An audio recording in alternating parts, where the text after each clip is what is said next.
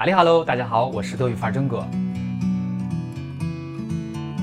要谈德语写作，哎呦，真的要迂回着往前走两步啊，退两步，否则容易一叶障目。我们先看写作的基础。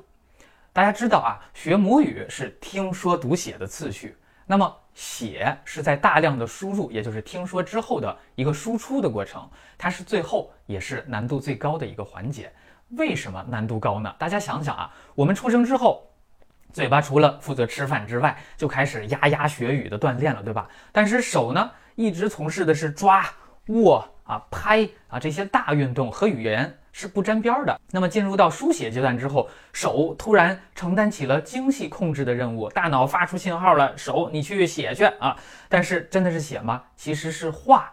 小孩子在最开始写的时候，都和画画是一样的啊。总之呢，书写是手、眼、脑三方及时反馈、修正、相互配合的过程。那么学语言，它要求我们书写，书写又成就语言，两者是相互促进的关系。那么从这个角度，我们切到德语的写作，结论就是：如果你从开始学德语的时候很少手写，基础一定不牢，写作一定不会很好。特别是我们现在都过分依赖于电子产品了，只会在上面敲敲手指，会加速你德语写作的堕落。好，现在我们来分析一下德语写作有哪些部分组成呢？那么一篇写作大体有几部分组成？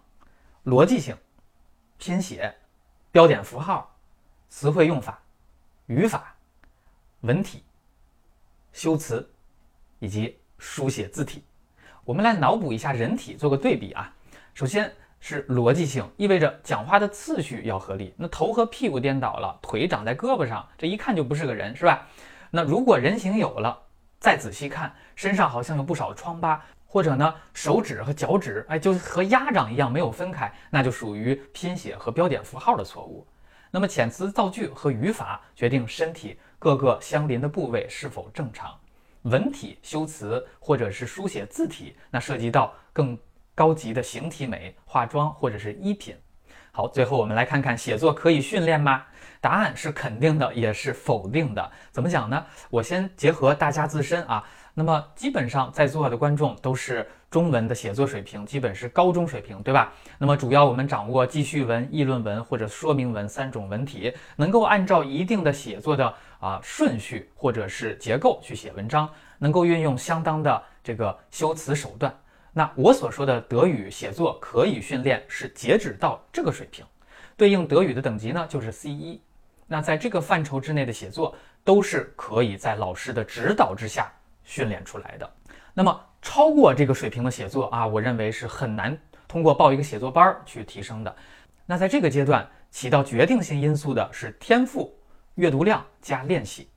这里我就举一个自己的啊写作经历。那大学期间呢？我的德语作文经老师批改过的，呃，数量恐怕两只手都能够数得过来。那个时候的写作基本上是属于自娱自乐或者自我陶醉，很可能是你的现状啊。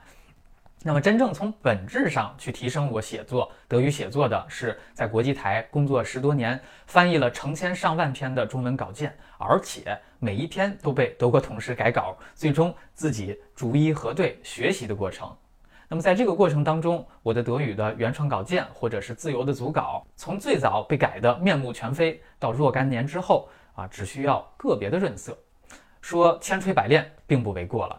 总之啊，除非你是语言天才，那如果输入量不够，练习量不够，闭门造车，没有别人去修改，提高写作的可能性几乎是零。